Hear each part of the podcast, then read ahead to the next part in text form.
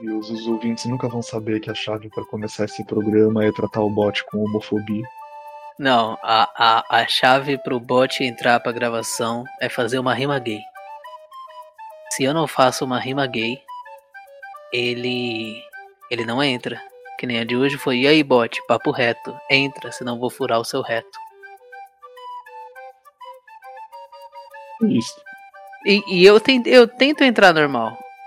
Aí, o do, É, ele do- não entra, né? da gravação de 16 foi, até o presidente já evacuou. Se tu não entrar, vou atrasar o seu cocô. Ele viu até o pique do que eu tava digitando. Mas assim, a culpa é dele, sabe? Eu, eu tento, toda vez eu tento entrar normal. E ele não entra. Toda vez eu tenho que co- cortar na sua cisada. Teve um que foi: Rei, não se acanhe não. Vou te comer depois da gravação. Atenção, seu desgraçado. Se não gravar agora, seu cu será arregaçado. E aí ele entra. Caraca, apontando 27, hein? Cara, 27 programas. Eu provavelmente eu vou cortar esse começo aqui, né? Ah, se pá, né? Mas faz a sua intro aí.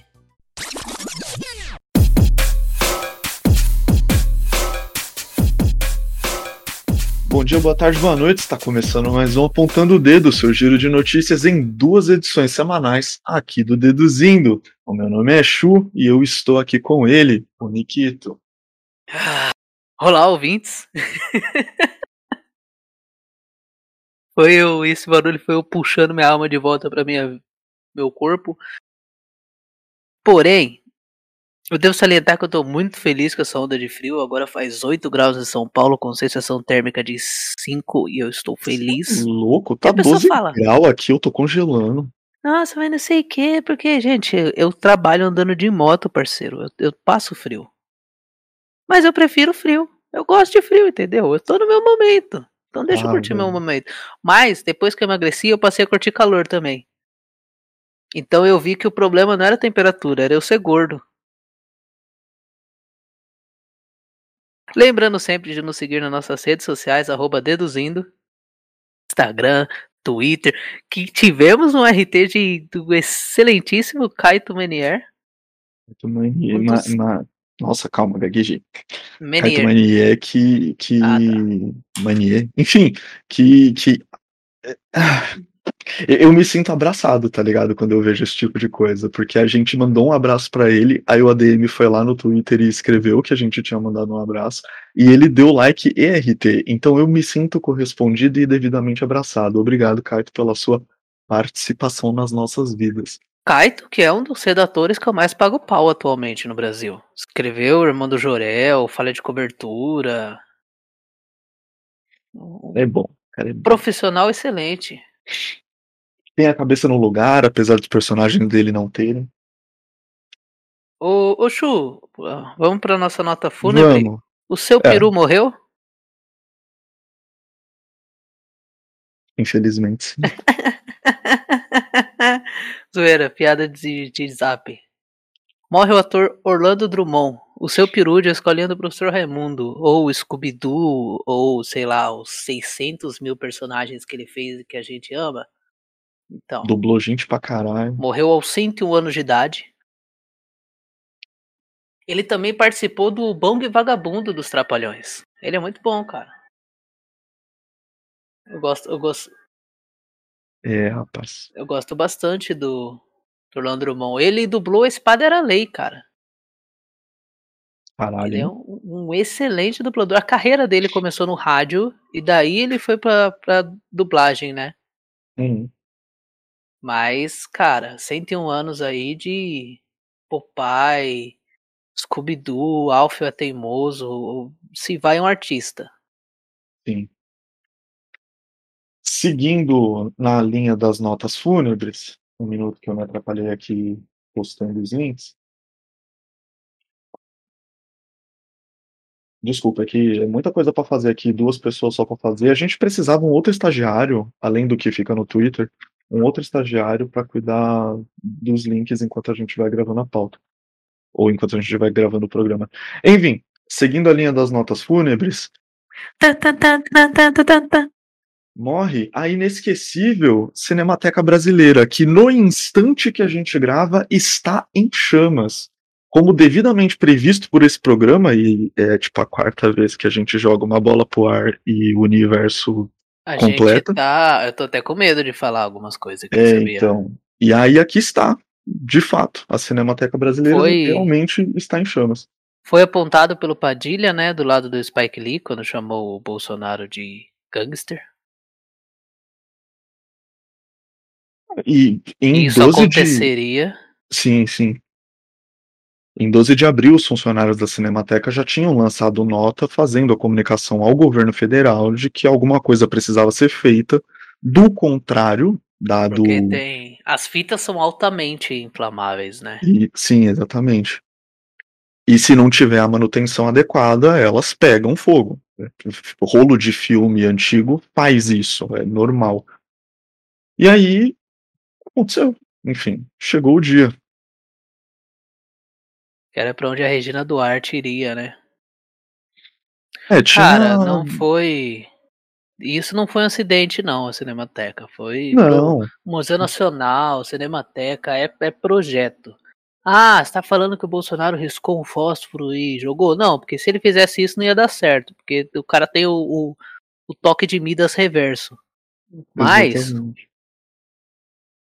É, mas é um golpe pela inação, né?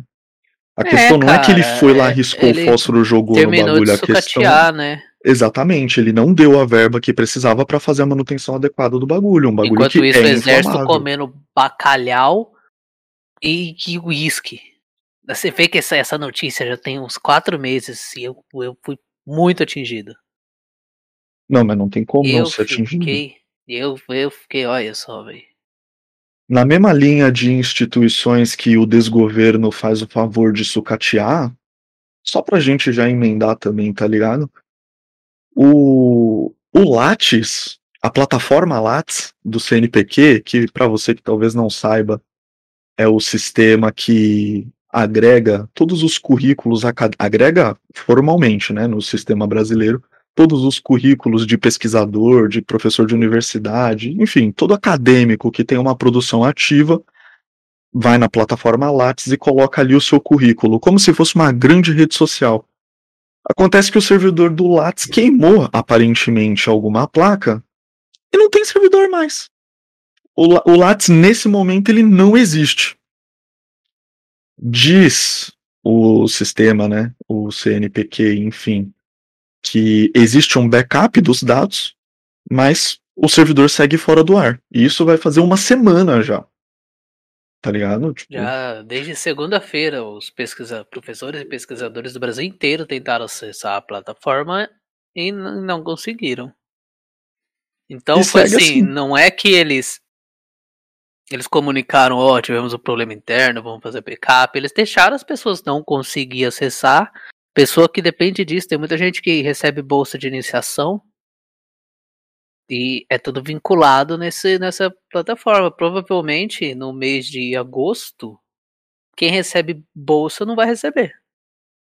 E se. E aí você vê, né? Tipo, ah, diz que tem backup dos dados, mas esse backup é atualizado frequentemente, porque se não for, de repente tem uma parcela aí de trabalhos que foram perdidos porque o backup não é frequente, tá ligado?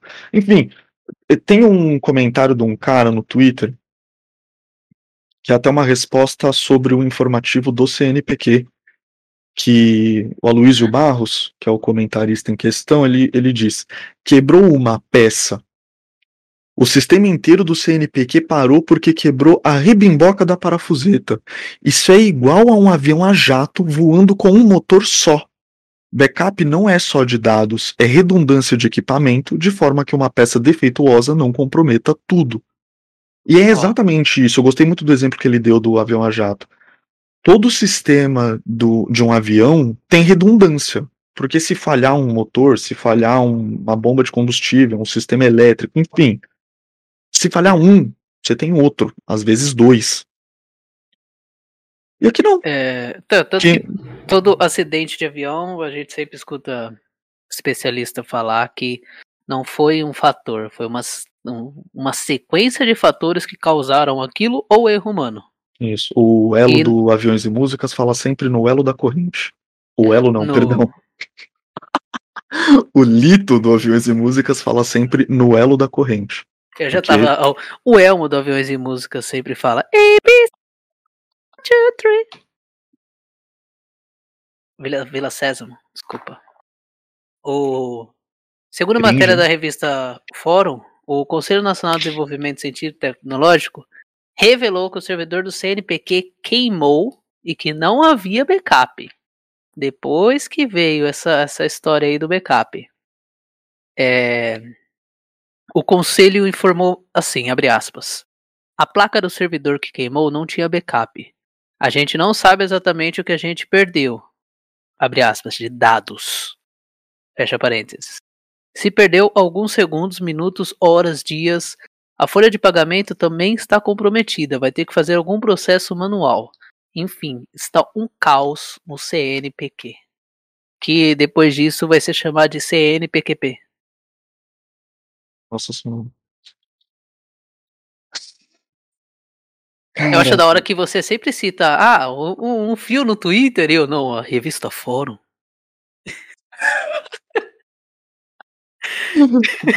Não vem me dar essa tirada não, que você é doido pra jogar tweet no, na pauta lá, pra depois você roubar as piadinhas das pessoas. É, claro que é. Oxi. É assim, né? Pauta na internet é isso. Você viu uma piada no Twitter, Nada você você rouba. cria, tudo você copia. Mas essa do CNPqP foi original. Selo de garantia apontando o dedo. É isso. Eu sei que foi original porque eu acabei de inventar ela. Ela nem. Ai, velho. Alguém em algum lugar do mundo deve ter pensado na mesma. Mas enfim, só pra gente não, também não deixar. Quer dizer. Eu não lembro pessoalmente se eu comentei isso da Cinemateca, mas é que, tipo, a Cinemateca tem meio que o histórico do, do cinema nacional né, em acervo.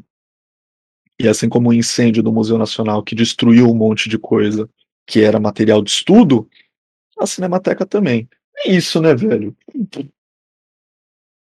Qualquer coisa que o desgoverno possa destruir, eles vão. Em matéria do Correio Brasiliense, Ramos Mourão, Braga Neto e Heleno recebem salário de mais de 100 mil.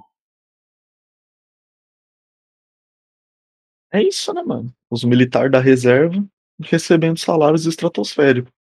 E Todos alguns os generais ganham mais que o presidente, ganham mais que o presidente Jair Bolsonaro. Recebem cerca de que recebe cerca de 32 pau. Os generais da reserva que estão no governo chegam a receber um salário líquido de mais de 100 mil. líquido. O Luiz Eduardo Ramos, que é militar e ministro da Casa Civil, recebeu em junho on- 111 pau. Hamilton Mourão ganhou 108 mil. E o Augusto Heleno, 107. Braga Neto, 106. Mano, tá ligado? Tipo, só com os, só com os generais no governo, o, o, o, o governo despende aí 400 mil. Mais, Só com, só com esses aqui que a gente falou. E isso aqui é o líquido. O bruto Líquido. implica aí mais uns 20 mil que fica para imposto de renda. De cada um. Ou seja, esses manos, sozinhos, custam pro governo 500 mil. E É meio milhão pro que Brasil vai no 500 bolso desses vidas, né? Cambada de. E meio milhão que se fosse pra Cinemateca? Por mês? Uhum. Tem isso, né? É meio milhão mensal. Mensal. Em um ano, com esses caras no poder, a gente gasta 5 bilhão e meio. Um ano. 5 bilhão não, perdão, eu não sei fazer conta. Eu não sei fazer conta? Eu sei fazer conta. É sério? Dá 5 bilhão mesmo? Ah, Calma, sim. eu fiquei em não, choque. não. Vamos, considerar que Não, sim. perdão, você 5 fez muito milhão, 5 milhão, perdão, Ah, perdão. tá. Eu, eu botei uns zeros aí, eu me empolguei. na colocou bastante matemática. Eu me formei em arte, gente, dá um desconto. 5 milhões é grana pra porra também, né? Não é como se fosse pouco. Depende. Ah, velho, pô, dá pra, dá pra fazer a Cinemateca funcionar por mais quanto tempo, 5 milhões? Como o xadrez verbal do Felipe Figueiredo do xadrez verbal sempre lembra, 5 milhões para mim, para você, para quem tá ouvindo é muita coisa, mas para o Estado, para fazer uma política pública, é nada. Para o Estado pagar salário de general de, de farda que fica fazendo bosta na, bo na merda dos, do, do, do governo que era só pra ter civil, esses filhos de uma puta, é muito. Então. Então. Mas fica a pergunta aí, quantos meses será que dava pra pagar os funcionários e a manutenção da Cinemateca com 5 milhões?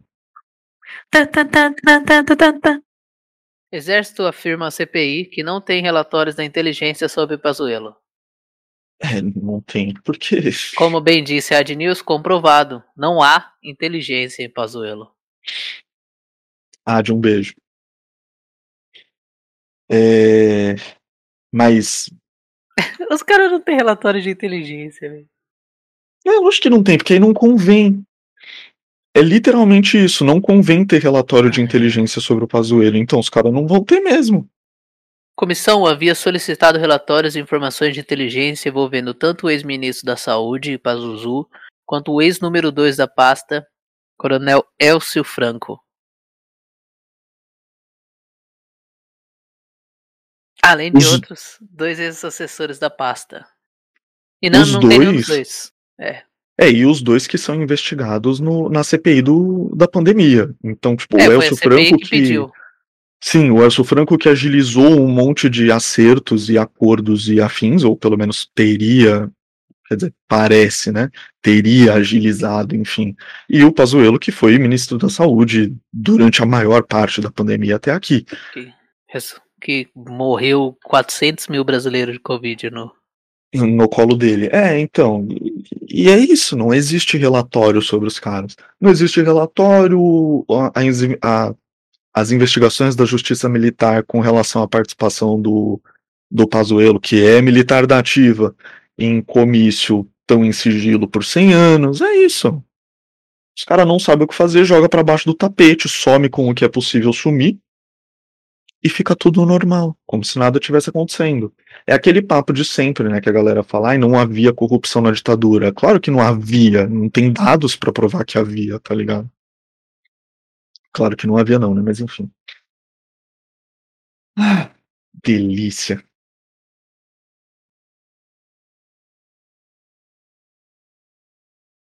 Ah, nossa, mas o, o que o outro programa foi bom, que saudade de uma competiçãozinha de skate street, né? Tá, tá, tá, tá. Mas ainda falando em Olimpíadas, Tóquio Hum. tem recorde de casos de Covid pelo terceiro dia seguido. A capital japonesa registrou 3.865 novos casos da doença nessa quinta-feira. O recorde desde o início da pandemia. Não é desde o início das Olimpíadas, é desde o início da pandemia. Em todo o Japão houve mais de 10 mil novos casos. A Associação Médica do Japão pediu que seja ampliada as medidas de combate à transmissão do coronavírus. Que seria, sei lá, parar a Olimpíada? Aquele BO de sempre, né? O, a população japonesa não queria a execução das, das Olimpíadas ainda. Porque notavelmente não estava no momento, sabe, de fazer isso de maneira segura. E o Japão também passou por uma situação de abre e fecha do comércio que, tipo, eu, eu confesso que acho um pouco estranha a maneira como o Japão tratou a pandemia. Eu esperava que eles tivessem mais controle da situação. Mas não tinha um, um controle do uso de máscara, era um negócio muito solto, tá ligado? Como já é da cultura deles, ou já estava incorporada à cultura deles, usar a máscara quando você tá doente, o impacto provavelmente foi menor. Da- Como é uma população reconhecida por ser disciplinada, também deve ter um cuidado sanitário é, que acompanha esse processo. Mas lógico, não dá para depender, ou melhor, não dá para se apoiar exclusivamente em medidas sanitárias. Não era o momento de fazer esse evento. Simplesmente não era. Como não era o momento de estar fazendo nenhum evento. A real é que essa é uma Olimpíada que está já um ano atrasada, tá cheio de patrocinador querendo o resultado, querendo o financeiro deles voltar. E, enfim, devem ter pressionado e conseguiram a realização. E aí o resultado é esse: 3 mil casos para o Japão, que nunca teve esse tipo de número, e, enfim, celeiro de novas variantes, como diria Atila e a Marina. Um beijo, Atila. Um beijo, Atila. Acabou, a, a, gente acabou nem comentando. A gente não comentou da variante Delta que veio para o Brasil, que veio para o Brasil, parece que ela foi trazida, mais ou menos, né? Enfim. Ela veio, ela veio pela Copa América. É, que chegou ao Brasil dada a realização da Copa América, que também era um campeonato que aconteceu sem a menor condição de haver, e o que sempre se falou era. É, o que sempre se falou contra a realização do evento era exatamente nesse sentido, de que trazer o evento para o Brasil ou fazer o evento acontecer nesse momento é, ocasionaria um intercâmbio de vírus e de contaminações, e de fato aconteceu. A variante a Delta já, veio para o é. Brasil, ao que parece, do Peru. Mas. E deve ter ido para outros países do mundo. Do, da América Latina, quero dizer. É, porque o Brasil, ele, ele já é um grande celeiro disso, né? Já, já uhum. tá. Infelizmente, né? Nós somos o. Tirando o momento que a Índia vive agora, mas se você pegar num contexto geral, a gente foi o país que mais sofreu com a pandemia. Sim. A estamos Índia tá... no. Estamos... Qual que é o BO da Índia? Perdão. Ah, o BO da Índia é que tem 2 bilhões de habitantes, né? Hum, e a hum, densidade tá populacional é gigantesca, cara. Você e aí, é. eles não estão conseguindo queimar corpo, e, e, assim, uma vez que desencadeou. Uhum. Por isso que o, a treta da Covaxin de não vir não é nem a Covaxin, isso, aquilo. Eles não estão. Eles são a fábrica de vacinas do mundo. E eles falaram: agora a gente vai produzir aqui pra dentro. E na Índia, é a indústria privada que joga. Então tem um recorte social para quem toma vacina. E como precisa de imunidade de rebanho para a vacina fazer sentido, as variantes que estão nascendo pela densidade populacional e pela velocidade que o vírus se alastra, tá comendo as vacinas. Uhum. Então, a China, a, a Índia provavelmente vai requer, requerer um esforço mundial para segurar a onda por lá. E esforço que não vai vir, né? No fim das contas, a Índia tá largada à própria sorte. Ah, não sei. Ou, então eles vão fechar. O resto do mundo vai fechar em volta, porque. O que acabou acontecendo com a gente, né? Ah, mais ou menos, cara. É que eu lembro de ter um monte de é vetos, que... tipo, ah, países estão abrindo é, rotas não, turísticas, sim. menos para o brasileiro. Mas ah. isso é rota turística, eles vão ter que fechar tudo, vão ter que meter lockdown na, na Índia, cara. Porque o bagulho tá comendo solto lá. Porque a. A Índia é um país pouca coisa menor do que o Brasil. E a gente tem 200 milhões de habitantes. Eles têm 1,30 366 bilhão. Eles têm 1 bilhão e 366 milhões de habitantes. Seis se tirar, um, se tirar um bilhão de habitantes de lá, eles têm mais população que a gente. Uhum. Uhum. E, na, e aqui no Brasil, a gente ainda tem um controle de todo mundo que morre. E assim, se a pessoa morreu por. se a pessoa morreu por qualquer que seja, ela entra no sistema. A gente consegue contar. Lá eles não, não têm essa estrutura. Então tem muita morte que não está sendo contada. Só daqui a anos a gente vai ter estudo de estimativas do que aconteceu. E também saiu na CNN. Agora vamos para essa notícia aqui, porque eu não coloquei na pauta que eu não queria falar de corona, mas fungo presente na Índia está matando sobreviventes da pior onda de Covid do país. É um fungo que é uma murcomicose, também chamada de fungo negro. Hum. Ele ataca pulmões que é, um, é uma bactéria de é um fungo de hospital que se prolifera pelo ar também, igual o corona, e ele ele se manifesta mais em pulmões que estão debilitados. Uhum, uhum. Então é um double damage, tá ligado? É, jogando no. Joguei no Google fundo, fungo negro. Aí tem uma notinha aqui da Wikipédia que parece que a atual epidemia de fungo negro, né? É, Aham. Acontece em diversos países. Índia é o primeiro da lista. Aí cita Paquistão, Nepal, Bangladesh, o, Rússia, Uruguai, Paraguai, Chile, Egito, Brasil, Irã, Iraque e México. o fungo mucormicose é- é da a segunda crise de Covid na Índia. Antes desse ano, a infecção era rara, Uhum. Embora fosse cerca de 80 vezes mais comum lá do que em outros países. Então, parece que tá tendo uma certa simbiose desse, desse fungo com o corona. Caralho. É por isso que é, o, o buraco na Índia é um pouco mais embaixo. Índia que tem um fluxo grande de gente com o Brasil.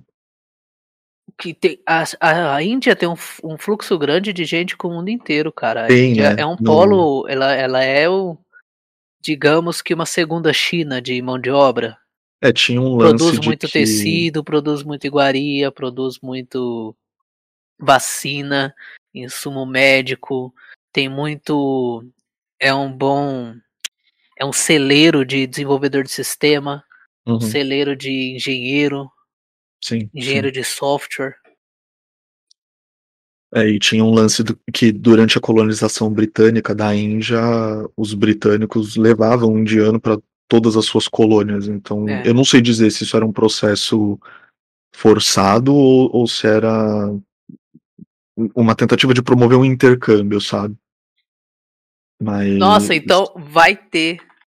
Vai ter filme indiano no nosso, nosso momento cultural hoje. eu acho incrível como você tira, uma, você tira uma- uns produtos de entretenimento, assim, de uns lugares muito absurdos. Como que você nunca trouxe um filme paquistanês, senegalês pra cá? Ainda não, não, não achei o gancho. E eu, Entendi. eu tenho que estar na vibe. Eu, eu, só indico que eu tô assistindo ou lendo. Uhum, entendi. Ou, ou que tem um gancho desse, né? É, vamos dar risada? Que isso aqui pra mim é uma grande piada. Vamos. Bolsonaro concede medalha Oswaldo Cruz à primeira dama, Michele Bolsonaro.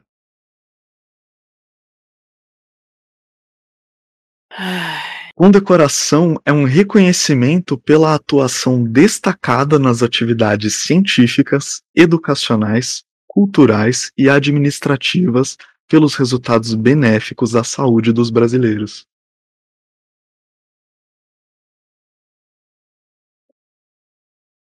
Não é incrível? Não é fantástico? A primeira dama, até a primeira dama e 11 ministros. Entre os membros do governo que receberam a honraria estão Milton Ribeiro, do Ministério da Educação, Fábio Faria, das Comunicações, Gilson Ah. Machado, do Turismo, Carlos Alberto França, das Relações Exteriores, que tá no Ministério faz tipo o quê? Dois meses no máximo, João Roma, Cidadania, Luiz Eduardo Ramos, da Casa Civil, Paulo Guedes, da Economia, Rogério Marinho, Desenvolvimento Regional, Tarcísio Freitas, da Infraestrutura, Tereza Cristina, da Agricultura, Pecuária e Abastecimento, e Walter Braga Neto, da Defesa. Aquele mesmo que semana passada estava ameaçando não ter eleições em 2022 se não fosse voto impresso.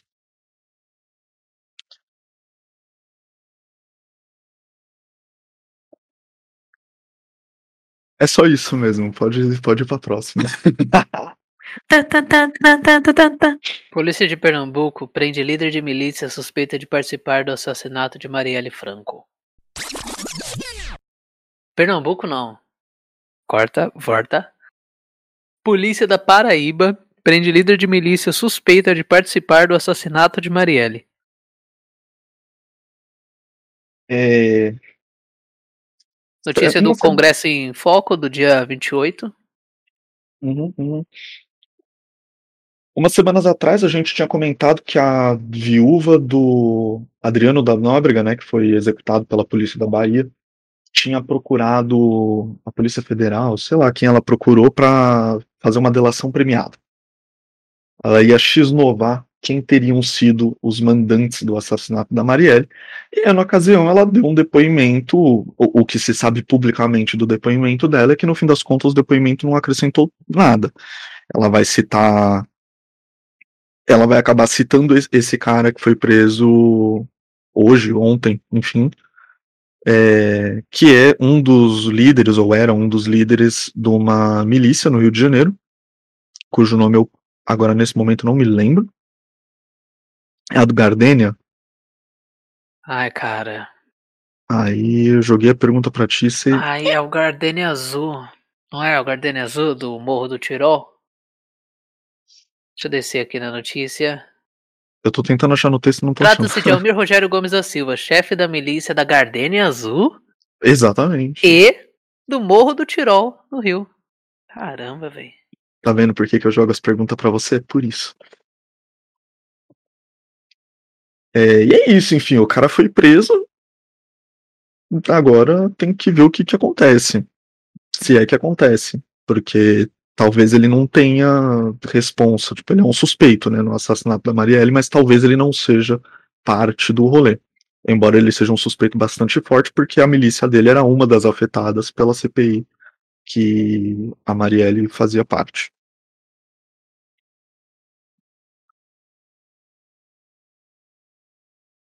É, ele, ele já era alvo de uma denúncia do Ministério Público referente a outra execução no dia 12 de outubro daquele mesmo ano, na zona oeste do Rio. Uhum. Ele, junto com outros três criminosos, teriam assassinado uma pessoa que teve uma briga com a esposa em público durante uma festa, que não teria agradado aos milicianos. A, como você disse, a, a relação foi apontada pela Júlia Lotufo, a viúva do, uhum. do Adriano, de acordo com a, com a delação. Adriano que acabou morto na Bahia e tal. Mas esse ele foi preso no dia 28 mesmo. No dia que saiu essa notícia, ele foi. Nossa, a apuração é muito rápida, né? No dia que prenderam, o pessoal já. A prisão foi efetuada por policiais da Delegacia de Repressão ao Crime Organizado, Draco, no município de Queimados, a 140 quilômetros de João Pessoa. O cara tava muito longe. Ah, mas a, às vezes é. Às vezes os caras já tinham o conhecimento de onde o mano tava, faltava só o. O mandato, né? É. É, porque aqui fala que foi um pedido do MPRJ e a polícia da Paraíba atendeu o pedido. Uhum. Agora, esse não foi apagado, pelo menos não ainda, então Exatamente. a gente espera que. Exatamente, a gente espera que que possa dar algumas respostas. Joga no ventilador. Joga joga gostoso. Joga X nova vai, sem dó, mano. Não, ah, mas eu posso morrer, irmão. Você vai morrer, você era miliciano. Então. Você não vai velho... sair daqui e voltar para casa. É, de velho você... É, até se você não falar, eles vão, vão apagar você, porque você pode falar daqui um momento.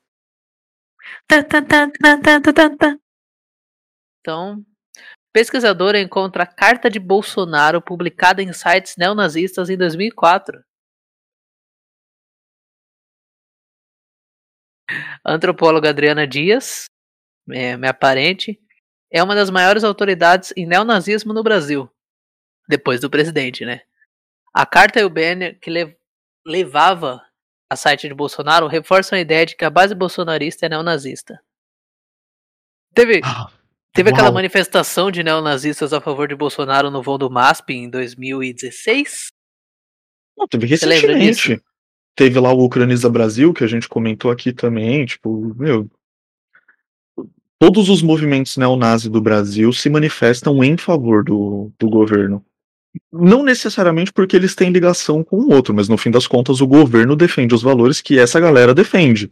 Agora, não bastasse a, as ideias convergirem, eles essa carta é, demonstra, demonstra com as minhas Nossa. palavras. Eu não sei se ela demonstra de fato, mas ela indica é, uma relação interna entre os elementos aí.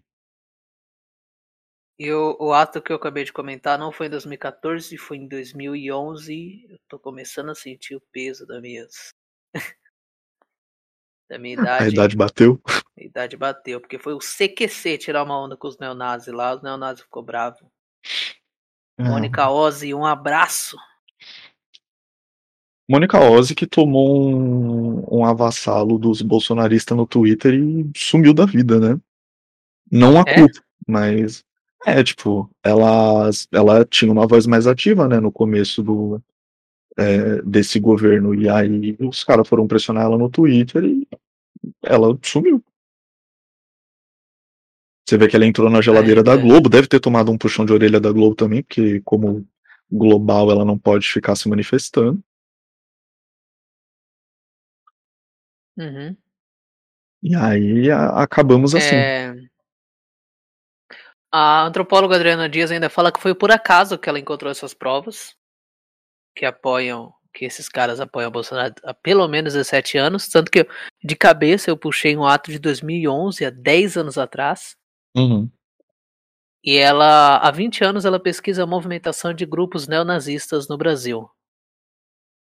E ela pediu que o marido buscasse o que ela havia fisicamente impresso no longínquo ano de 2006. Porque o que, que ela fazia? Ela entrava em sites e.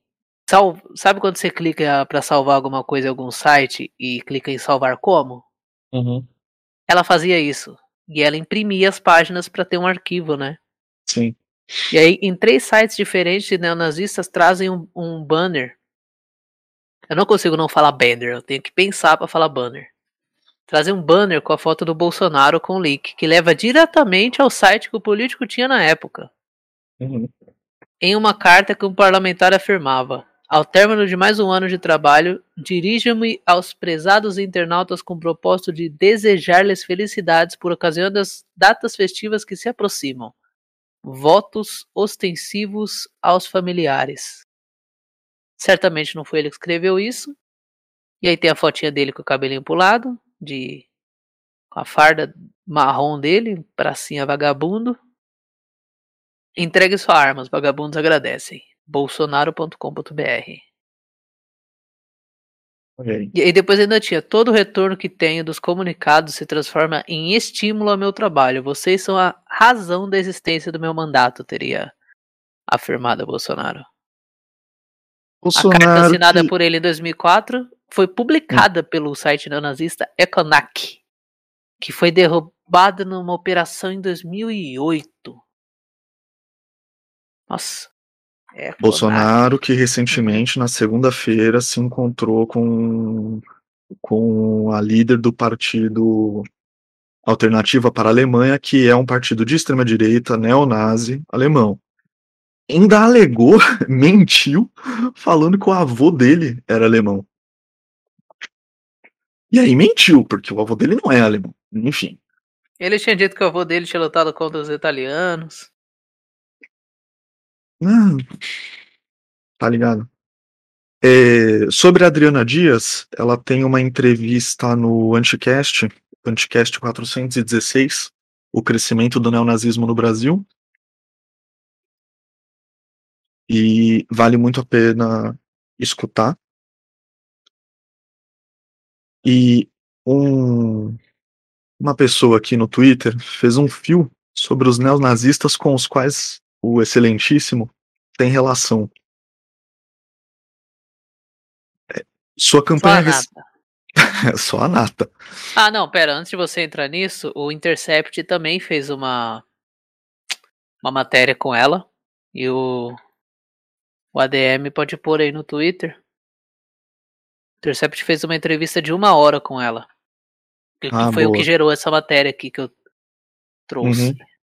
Uhum. Boa. Boa, boa. Dá trabalho pra DM que é melhor. Tem que botar estagiário pra fazer as coisas. É, breve lista aqui do Cris Ódio do Bem, que também vai estar no nosso Twitter.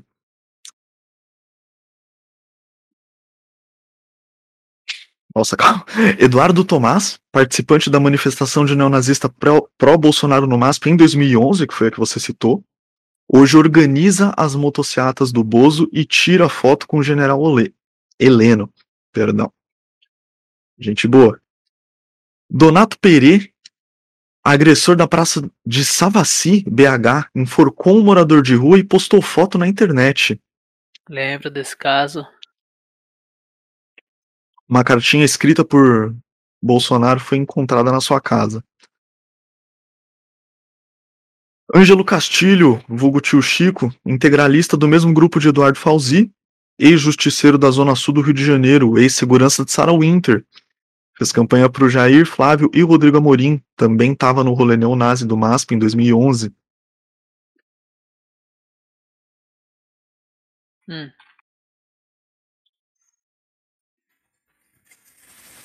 Tô vendo se tem mais algum que a gente não tenha O comentado. Felipe Tem a- Martins.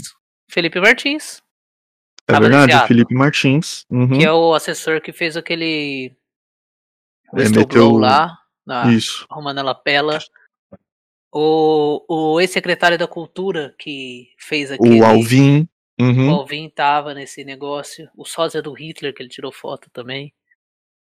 a própria Sarah Winter. E aí tem uma entrevista aqui que eu pessoalmente não li, eu tô vendo no meio da thread.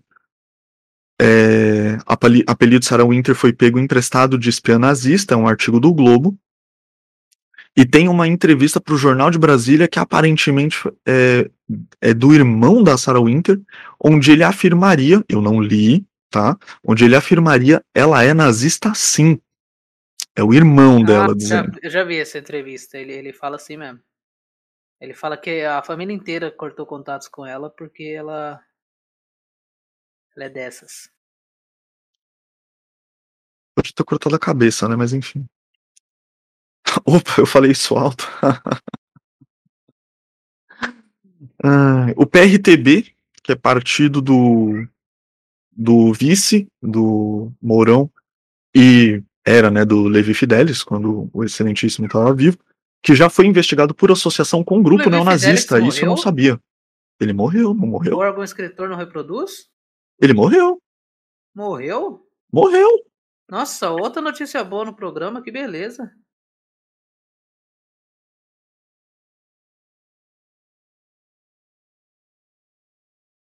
Chu? Desculpa, eu tive que fazer uma pausa estratégica para tirar o gato. Ah, tá. É... Tem mais uns nomes aqui, mas eu não. Breno Zarrans, outro integralista da Acali, com dois Cs, eu não conheço a sigla. É, perdão, tem uma errata aí também, se pá, você vai ter que cortar, mas é uma errata da thread. A carta enviada por Jair Bolsonaro foi encontrada na casa de Marcos Vinícius Garcia Cunha, não de Donato Perê, embora os dois fizessem parte da mesma gangue. E morassem na mesma casa. No porão da É. mesma mãe. Eles são irmãos. Tururu. Mentira, gente. Fi, tô fanfiqueiro hoje. Enfim, só gente boa. Quem diria, não é mesmo? 2021 que o Brasil ia estar ressuscitando o nazismo. Esses nazi pardo, velho. Há quem diga que o termo nazipardo é um problema, mas eu honestamente não acho, então pra mim é nazipardo sim. Ah, o problema Sabe não é o que ser mais é um problema? O problema é ser nazista. O que mais é um problema, Nikiton? Que o Brasil tenha chegado em Tóquio com 309 atletas. Uhum, uhum, uhum. Porém, 42% deles não tem patrocínio algum. Quantos por cento? 19, 42%, metade, Caralho. sem patrocínio. 19 vivem com menos de 2 mil de auxílio. 7% vivem com menos de mil reais de auxílio e foram para uma Olimpíada. 13% fizeram vaquinha para ir aos jogos. 10% sequer vivem do esporte que praticam e 15% desses são motoristas de aplicativo. Os medalhistas, Ítalo Ferreira, ouro pelo surf,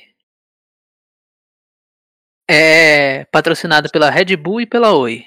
Kevin Uhum. Hoffler é patrocinado pelo Banco BV, Monster Energy e empresas de skate. Raíssa Leal, patrocinada pela Nike, Monster Energy e Banco do Brasil. Daniel Cargnin, medalha de bronze. Dux Nutriton e pela Marinha. Maíra Guiar, medalha de bronze. Avon, XP, Adidas e Coca-Cola. Ou seja, todos os medalhistas que eu falei aqui são patrocinados. E aí você, ah, por que, que o Brasil não ganha tantas medalhas no esporte? Porque não tem incentivo. É literalmente isso. E pior ainda, quando tem incentivo, a maior parte do incentivo é de militares. Que as Forças Armadas acabam cedendo os seus espaços de. E te- tem, tem que ceder mesmo. Eu vi o pessoal treino, criticando. enfim. Ah, a mina de skate é uma funcionária do exército chinês que a China paga pra ela praticar esporte. É, é que bom. Não, eu não acho errado. É, é que volta aquela questão que a gente comentou de a pesquisa, né, via intercâmbio ser facilitada para militares. É, é que nesse momento o monopólio do nosso patrocínio esportivo está nas Forças Armadas. E querendo ou não, isso dialoga com o público, enfim, e, e nesse momento em que as Forças Armadas representam um- um, é, uma instituição ambígua, que não é confiável nem desconfiável, tá ligado? Aí você fica daquele jeito, né? E aí imagina, tá ligado? Se, se o nosso esporte só for depender de investimento é, militar, ou enfim, investimento de defesa, skate não vai rolar, tá ligado? Mas seria por muito exemplo. louco. Já pensou o skate ser patrocinado pelo exército? Não vai Seria, acontecer. né? Não vai acontecer. Porque não, não pode fumar maconha no exército. E todo mundo sabe que Podia tentaram. liberar a maconha pra militar? Não, pra todo mundo, né? Tentaram bloquear o. Colocar maconha como doping no skate e aí não teria competição. Não teria mesmo. É. Raíssa, se estiver escutando esse programa, não fume maconha. Não ainda. Muito É. nova pra isso. É verdade.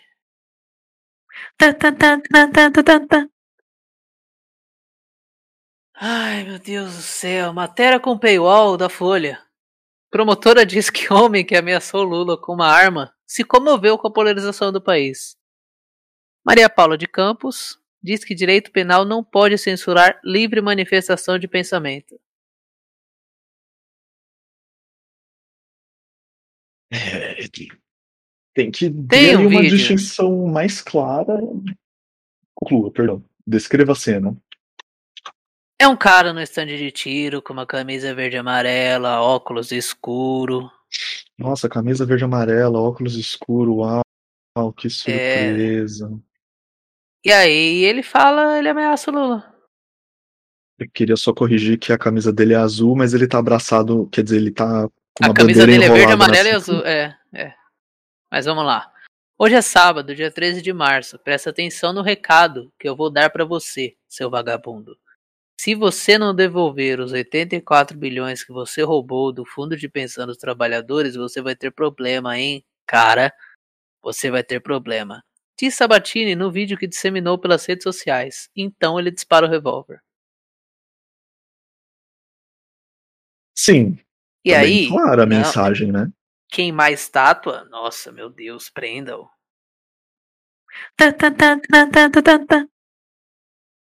Falando em Prendle, olha aí.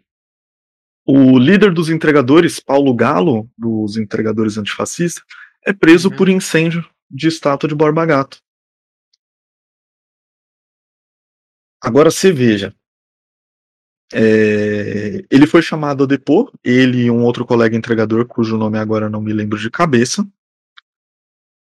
E ele foi depor. Tranquilo, normal. E aí chegou lá, deram voz de prisão pra ele. Não, prisão preventiva. Mas ele foi depor, tá ligado? Aí deram prisão preventiva pra ele. Baseado em nada. Baseado na mera vontade deles de aterrorizar a cabeça do Galo. Prenderam a esposa dele, que não tinha nenhuma razão para ser presa, nem estava na ocasião ali, pondo fogo na estátua. Não é como se pôr fogo na estátua fosse motivo de prisão, tá ligado? Não é um crime ele, de gravidade. Ele lá? Foi ele que pôs mesmo? Parece que sim. O colega dele que foi preso junto, perdão, que não foi preso, mas também tinha sido chamado a depor, que atende pela alcunha de Bill, BIU, é, estava. Acredito eu que o Galo também estivesse, mas eu não sei, não, não lembro agora de cabeça e não tô achando no texto da notícia.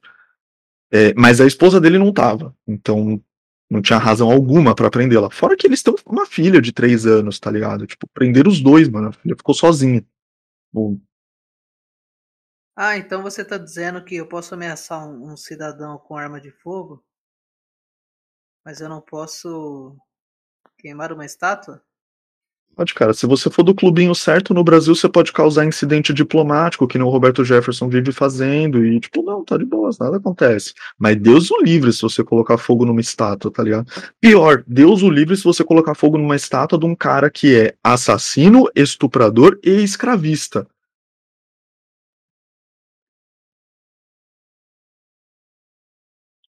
Abre aspas pro advogado do, do Galo. Foi um crime que não deixou vítimas e não tem razão alguma para você prender. E vou um pouco mais ao, e vou um pouco mais além. Perceba que Danilo veio aqui, Danilo que é o Bill, que ele estava junto com Paulo no ato e não está preso. Qual a razão jurídica disso? Uma perseguição política. Exatamente. É simplesmente isso, é perseguição política. O perfil do Galo no Twitter, tweetou ontem, é, é um trecho de uma thread, eu não, de um fio, enfim, não tô vendo o fio todo aqui. Além dele, Danilo Oliveira, o Bill, compareceu de forma espontânea para auxiliar nas investigações e assumir sua participação no ato. Para aqueles que dizem que a gente precisa ir por meios democráticos, o objetivo do ato foi abrir o debate. Agora as pessoas decidem se elas querem uma estátua de 13 metros de altura de um genocida e abusador de mulheres comentou Paulo na ocasião. E aí, novamente, Jéssica, esposa de Paulo, foi até a delegacia apenas acompanhar o marido durante o depoimento e foi surpreendida com um pedido de prisão temporária. Segundo a defesa, porém, a jovem sequer esteve no ato do dia 24.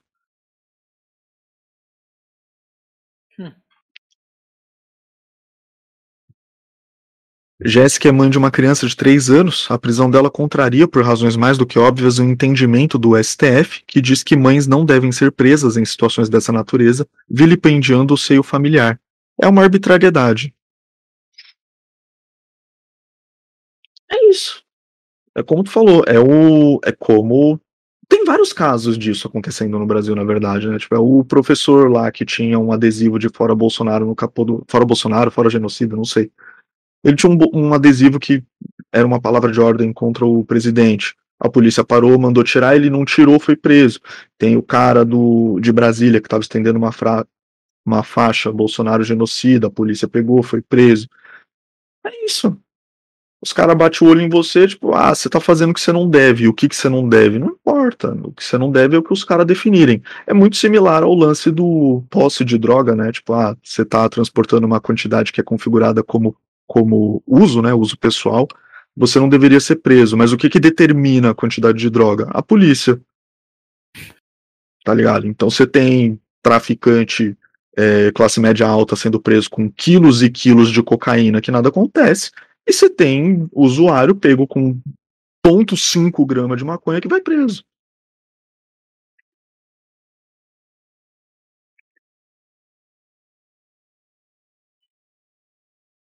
Você.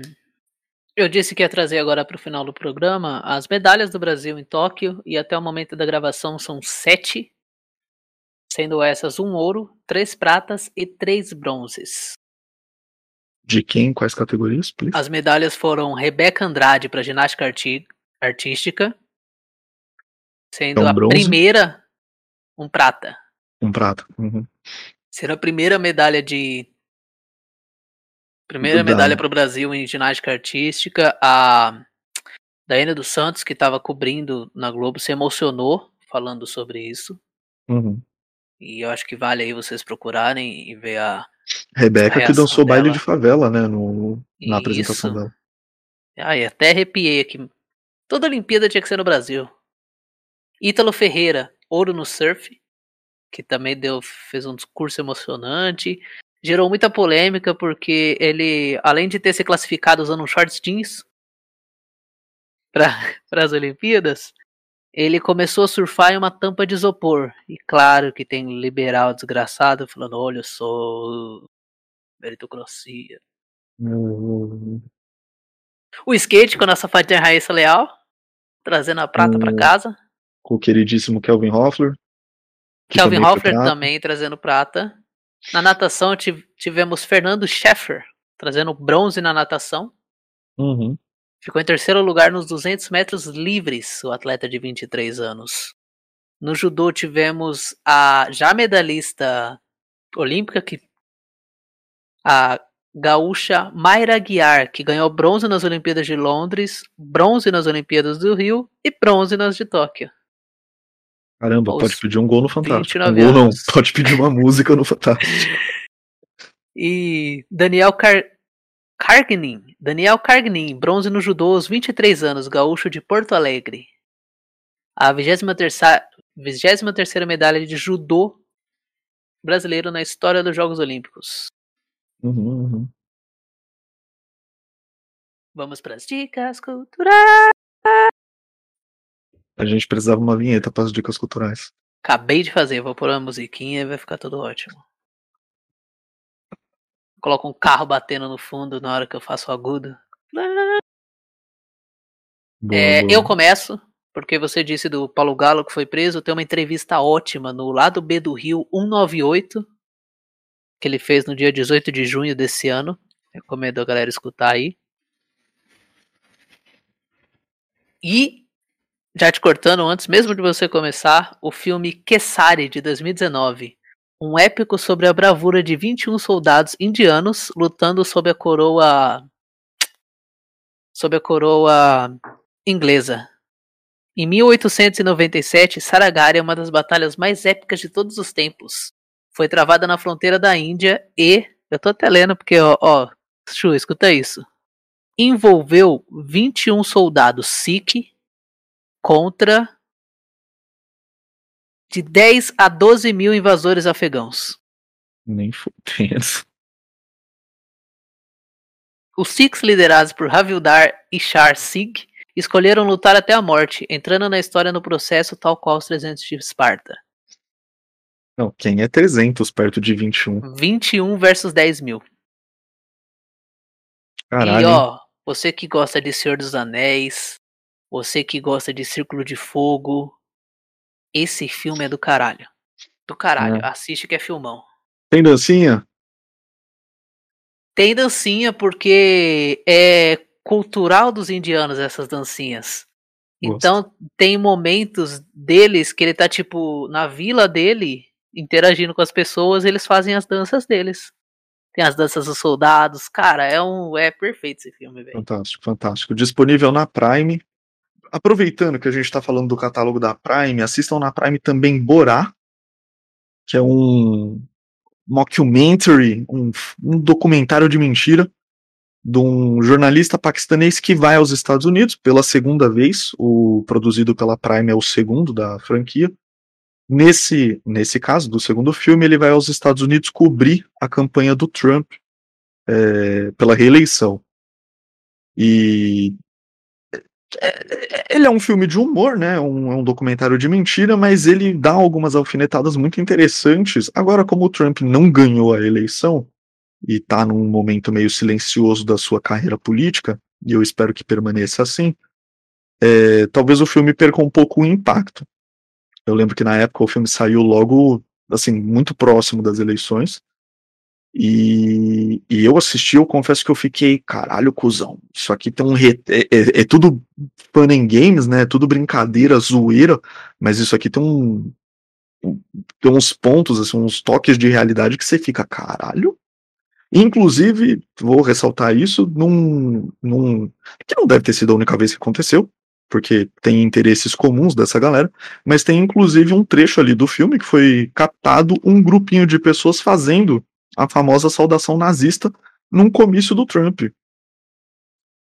É, como eu disse, o Trump é nazista? Não sei, mas eles têm interesses em comum. Então, é possível dizer que sim. Olha aí.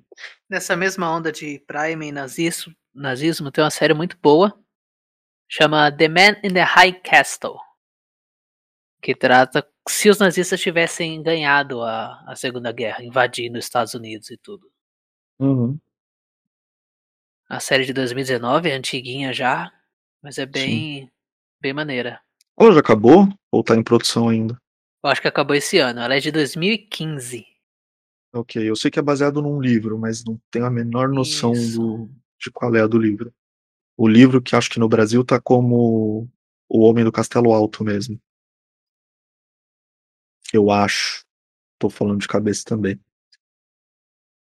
É, mais uma recomendação só porque sim, semana passada saiu o Anticast com a Gisele Camargo entrevistando o Orlando Calheiros e o Alcísio Canete, que lançaram, estão lançando um podcast de seis episódios na, no feed da Carta Capital, chamado O Código do Russo, onde eles vão fazer uma análise do percurso do juiz Sérgio Moro na Lava Jato, no, no seu processo enquanto figura pública, é, levantando é, pontos, enfim, né, falando da persona, quem é a pessoa Sérgio Moro, né, quais eram seus objetivos, fazendo todas aquelas manipulações é, midiáticas, enfim, aquele show que foi a Lava Jato, show no sentido pejora, pejorativo aqui, e, e, que culminou na, na retirada do candidato que provavelmente ganharia as eleições de 2018, de 2000, é 2018, tá certo. Perdão, que provavelmente ganharia as eleições de 2018, que era, eu goste ou não, você goste ou não, o Lula. E que provavelmente, se competir, ganhará as eleições do ano que vem, se elas acontecerem, que existe uma chance real de não acontecerem. A gente tá num nível que existe chance real de acontecer praticamente tudo, né? É. O... Agora, para manter uma tradição que eu quero criar aqui, recomendei dois livros que eu li. Maus, uma história em quadrinho que retrata judeus como gatos e ratos como. Ao contrário. É, judeus como ratos e gatos como nazistas. Ótimo Uhum. livro, recomendo até o Chu. Sim, tá na minha lista. Pior que tá na minha lista há muito tempo. Foi publicado em duas partes, em 86 e em 91. O segundo livro ganhou o prêmio Pulitzer de literatura. Uhum. E é, é uma leitura muito gostosa. É grandinho até, mas é quadrinho, né? Então, meio que. E também quero indicar o ótimo livro do, do Saramago, que é Nas Intermitências da Morte. Nas intermitências da morte. É um, um determinado período de tempo dentro de um país, as pessoas pararam de morrer. Caralho. E aí o livro trata sobre o, como essa passagem, como a sociedade se organiza em volta da morte. E aí as seguradoras quebram, as indústrias funerárias quebram. Nossa, parece Tem- muito bom. Pessoas que estão enfermos no leito da morte não conseguem morrer, continuam sofrendo. Aí os parentes vão clandestinamente atravessar a fronteira para que o seu parente descanse. Cara, é incrível o filme. E das saramaguices que você conhece, né? Tem parágrafo de duas páginas, tem palavra inventada, tem usando Ah, os en- acentos de formas diferentes. Eu adoro isso. Nossa, É, isso eu gosto. em- então se prepare para uma leitura que pode ser confusa em alguns pontos. O que é mais confuso do que as pessoas pararem de morrer? Entendeu? Faz parte. Faz parte. Esse livro é muito bom, velho. Tô lendo ele pela terceira vez. Ok, ok. Então, se você tá afim de uma viagem doida de ácido, é isso. Acho que hoje é isso. Hoje é isso. Hoje é isso. Então, ficamos por aqui. Até quarta-feira. Nos sigam nas nossas redes sociais, arroba Deduzindo, Instagram, TikTok, Twitter. Acompanhe o nosso feed no, no site dedo-zindo.simplecast.com, no Spotify, no Deezer, no, no Amazon Prime Video, no, enfim, em todas ou quase todas as plataformas. E tão logo quanto possível, o nosso RSS feed vai estar tá vivo. Assim espero. It's alive! Não esqueça de sempre que possível, sempre que você se sentir impelido, deixar um comentário, vamos conversar, vamos fazer a comunidade acontecer, que é, né, interessante, é divertido a gente dar umas risadas. Mesmo. Ah, mas eu já conheço vocês, não tem problema, não. Pode mandar aí. É, melhor ainda, passa a dar aquele oi na postagem, só pra, tá ligado? Só pra manter o algoritmo trabalhando. Só pra dar um help. Exatamente.